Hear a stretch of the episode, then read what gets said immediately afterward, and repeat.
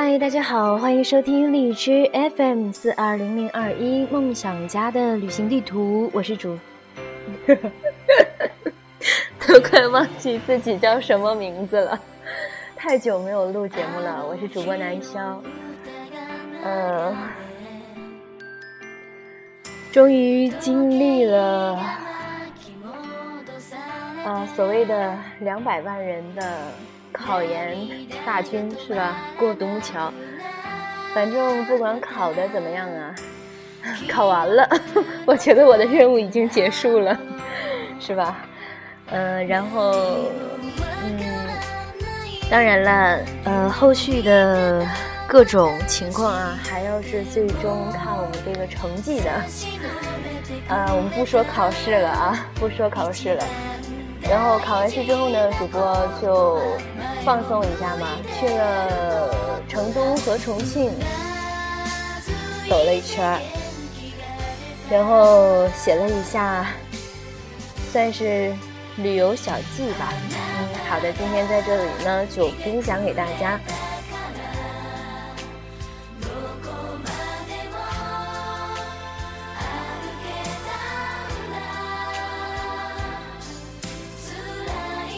这个是二零一七年一月四日啊，九点三十八，确切的说是写了一下午啊，一直写到晚上，断断续续的，一直在回忆这个思路，然后写下来的。我给它起了一个名字，叫做川九，我觉得啊，非常符合我们这次旅行吧。嗯，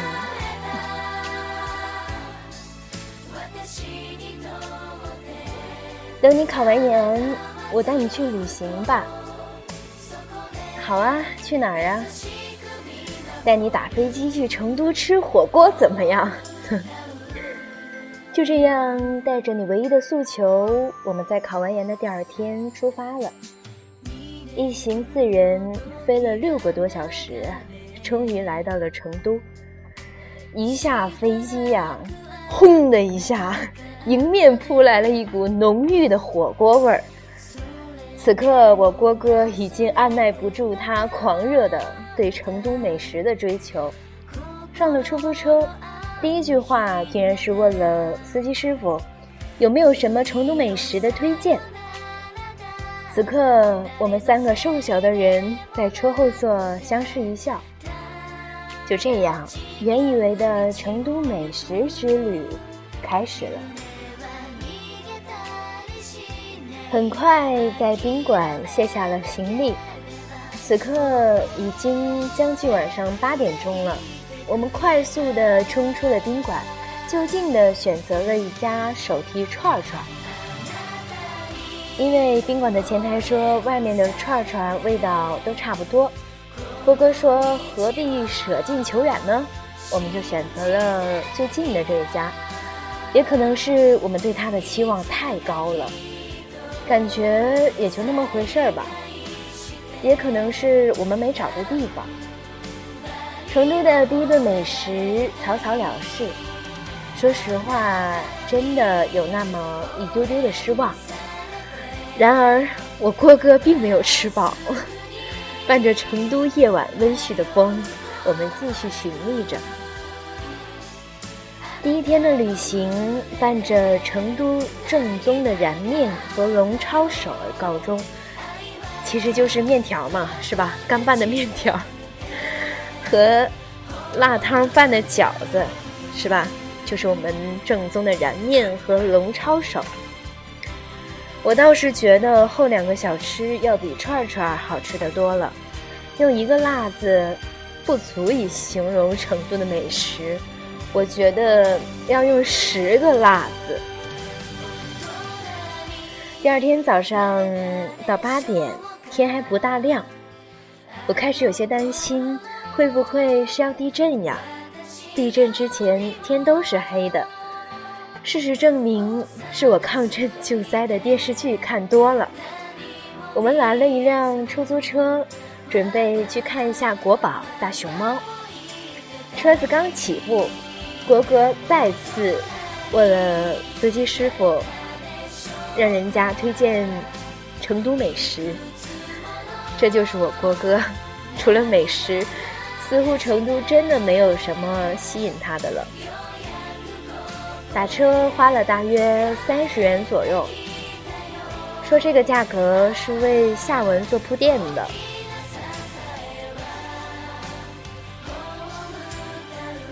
成都的空气湿度、温度真的都很适合人类居住，怪不得国宝都在这生活。十二月末的成都，地表温度零上十度左右；沈阳的温度在这个时间段还是零下十度。别看成都的温度高，但是我看很多本地人也都穿着羽绒服，确切的说是穿什么的都有。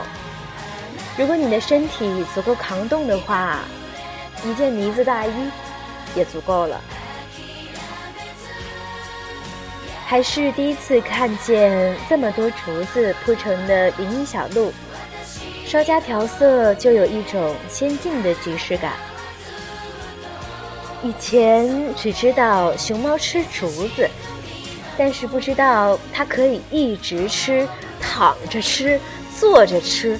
搂着竹子吃，似乎唯有竹子才可以陪他们吃到天长地久。每一只熊猫都有它们自己的名字，对其中一只名字记忆犹新，叫成绩。对，就是我们那个考试成绩的成绩。大概是两千年左右出生的，现在也已经十几岁了。导游说，在零八年汶川地震的时候，所有的熊猫，啊，确切的说是在零八年汶川地震以前，所有的熊猫都是饲养在一起的。当时地震的时候呢，跑了一只，死了一只。等到震后重建的时候，这些熊猫就被分成了三部分饲养，其中一部分就养在了这个熊猫养殖基地。熊猫的繁殖季大约在七八月份，刚生下来的只有巴掌大，然后一点一点的长到那么大。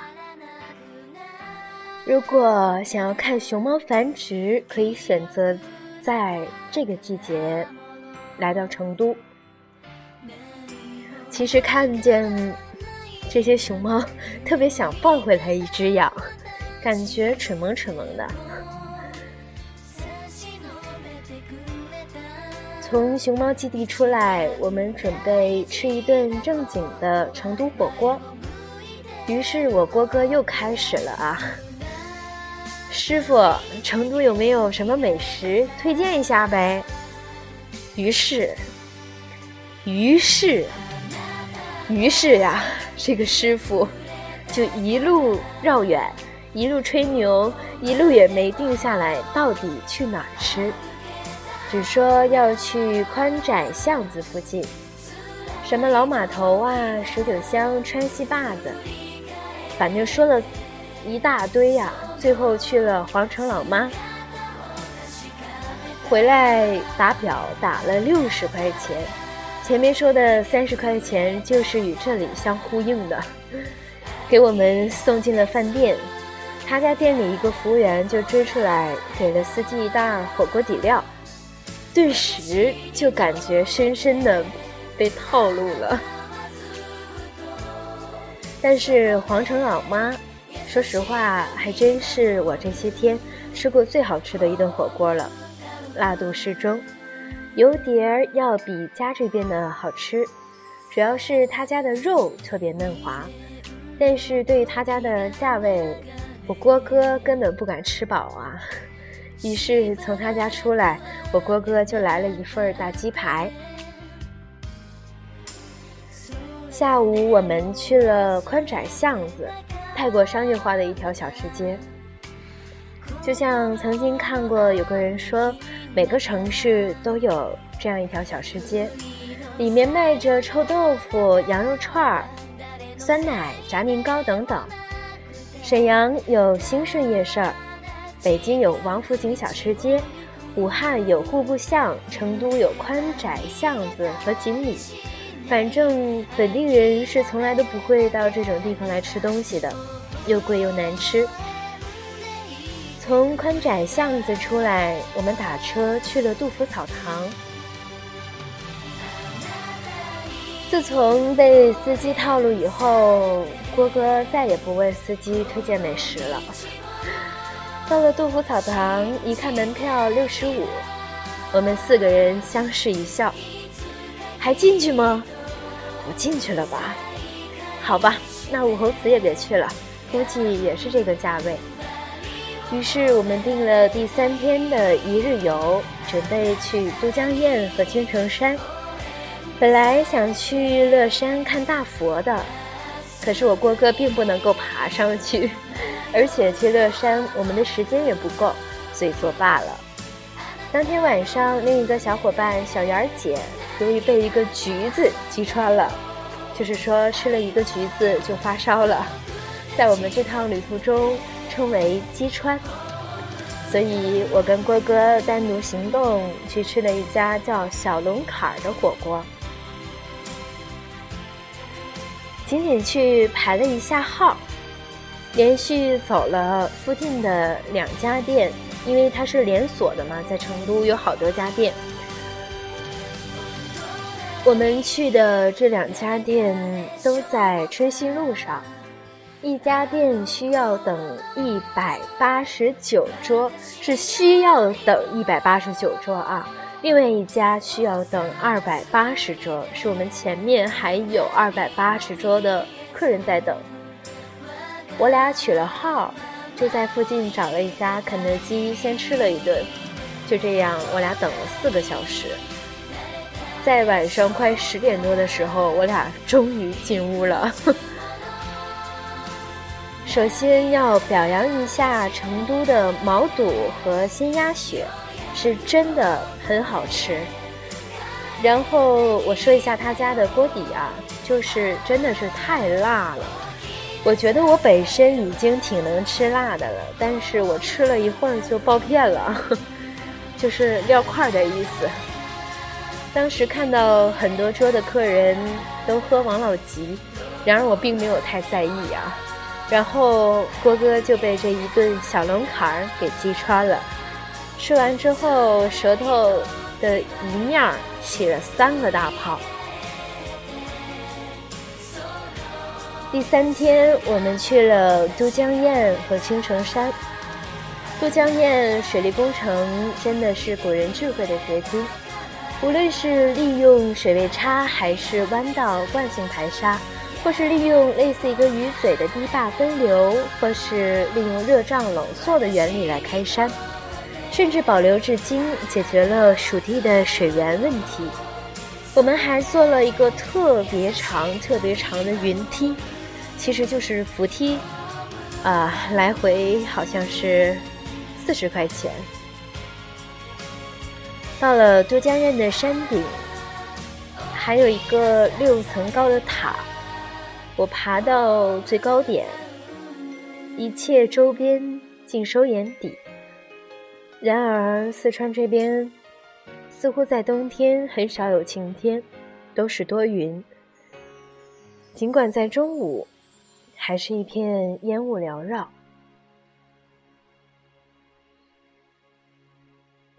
下午我们去了青城山，上了山不算高，全是台阶的那种。一路上为了节省时间，坐了船和缆车，埋了当时老师说立考学要随身带着，而且不能让别人碰的一块红布。我把它埋在了一棵参天楠木下。青城山的山顶只有一座道观，这饭店都要开到道观里去了。道观里还可以住人，价位一百八十八、二百八十八不等。匆忙的扫了一眼，我们便下了山。四个小时逛完了青城山，单纯的一日游。早上天不亮，六点二十出发，晚上回到室内已经晚上六点多了，天还没有黑，就近吃了一顿爬爬虾和香辣蟹，辣味还是很正的。然后又去了锦里著名的小吃一条街，吃了钵钵鸡、麻辣豆花、赖汤圆三大炮，其实就是驴打滚啊。我郭哥还吃了天津狗不理包子啊，在成都小吃街锦里吃了天津狗不理包子，真的是不吃遍天下包子不死心呐。第四天，我们累得睡到自然醒，收拾了行李。可能是郭哥由于第一次正经爬山，又热又冒汗，山里又有风，再加上前天那顿小龙坎儿，郭哥被彻底的击穿了。我们去了春熙路，满足郭哥的愿望，想吃顿成都正宗的麦当劳。结果成都的麦辣鸡腿堡还真是比沈阳的辣呀！吃过了麦当劳，我们结束了成都之旅。然而，我们的川囧才真正开始。坐了一个半小时的高铁，我们到了重庆。一出火车站，突然感觉到了山路十八弯，果然是山城。这马路赶上跑跑卡丁车的赛道了，这是我唯一会玩的一款网络大型游戏——跑跑卡丁车。重庆的司机开车还是很虎的，市内的沿海路车速能达到七十迈。重庆市内有两条江，一条是长江，一条是嘉陵江。当天晚上，我们到重庆市内已经快九点多了。小圆姐的爸爸在重庆工作，接待了我们。第一顿重庆的王鸭子，有一个叫什么鳝鱼的，还是非常好吃的。反正所有的菜突出一个字，就是辣。然而我郭哥的情况已经吃不了辣了，想在重庆找一个不辣的饭店，就好比在绿豆里挑芝麻。郭哥。从到重庆就一直发烧，一面又怕我因为照顾他而玩不好，所以就带病坚持出去陪我逛。第五天，我们去了瓷器口和白公馆。瓷器口就是成都的小吃街，跟成都的锦里一样，然后又去了白公馆。听说是民国时期一个白姓贵族人家修在山里的别墅，后来被国民党买走，关押高级政治犯，直到一九四九年重庆解放时才解决了，啊，不是才解决了，才解放了当时仅剩的十九名关押在里面的共产党员。小萝卜头就是在这里被害的。小萝卜头的故事大家都听过吧？如果没听过的话，大家自行到百度进行搜索啊。我们爬到山顶，然后解说员说小萝卜头被害的房子坍塌了，坍塌了啊，正在维修，所以只有几个人像的纪念碑。第六天，我们去了长江索道。就是横跨长江修的一个索道，跟当时在《极限挑战》里看的那个一样。自从《极限挑战》播出之后呢，这里就成为了一个三 A 级的景点。索道很快，不到十分钟就走完全程了。不过还是推荐有机会可以坐一下，毕竟我从上去就开始担心会不会掉到江里。然后我们又去了解放碑。同样也是一条商业街，除了人多就剩下人多了。第七天，我们开始返程，五个小时飞回沈阳，一下车，迎面扑来的雾霾味儿啊，我就知道我到家了。温度也回到了我所适应的零下。此时郭哥已经发烧三天了。扁桃体肿得非常厉害，已经说不了话了。这几天也没有吃什么东西，回家一称瘦了六斤。所以我将这次旅行称为川九。一路上老弱病残的，不过还好，大家都坚持下来了。虽然有遗憾，但是我觉得有遗憾是好事儿。因为我从来没有想过去一次就把一个地方走完，总想留点念想，下次再来。很多读过文章的朋友都知道，我是一个旅行从来没有攻略的人，走到哪算到哪，同一片天空，不同的路，不同的心境，不同的感受，我喜欢这样的感觉。当然，外面纵然很好，但也只有走出来才知道还是家最好。这就是我旅行的初衷，去外面看看。记录下自己的心得体会，然后回归到正常的生活，然后将这些旅行变成美好的记忆，无论是开心或是囧途，都是我人生不可或缺的一部分。因为我一直行走在青春的路上，从未停止。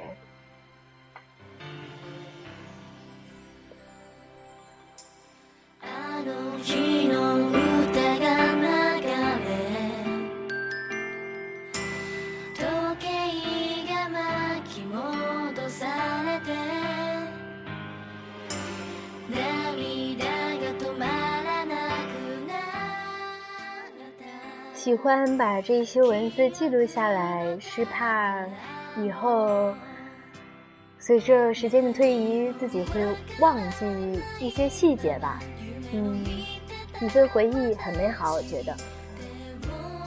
呃，虽然叫做川久，但是我觉得啊，我已经很满意了，是吧？因为生活本就是这样嘛，不知道什么时候。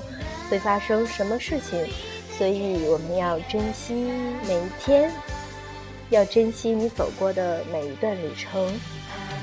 嗯，当然了，这篇文章有详细的文字记录啊，在主播的微博，可以到新浪微博中搜索“夏至姑姑”，夏至姑姑啊，因为主播是在夏至的那天出生的，呃，改名字了，以前是叫南哥你。啊，要做一个温柔的女子啊！现在变成夏至姑姑了，啊，所以不要搜错了。好的，那今天的节目到这里就结束了。这里是梦想家的旅行地图，期待与大家有一些互动。如果您对我们的节目有任何的意见或者建议，可以在我们的播客下面留言。好的，那今天就到这里了，大家晚安，好梦。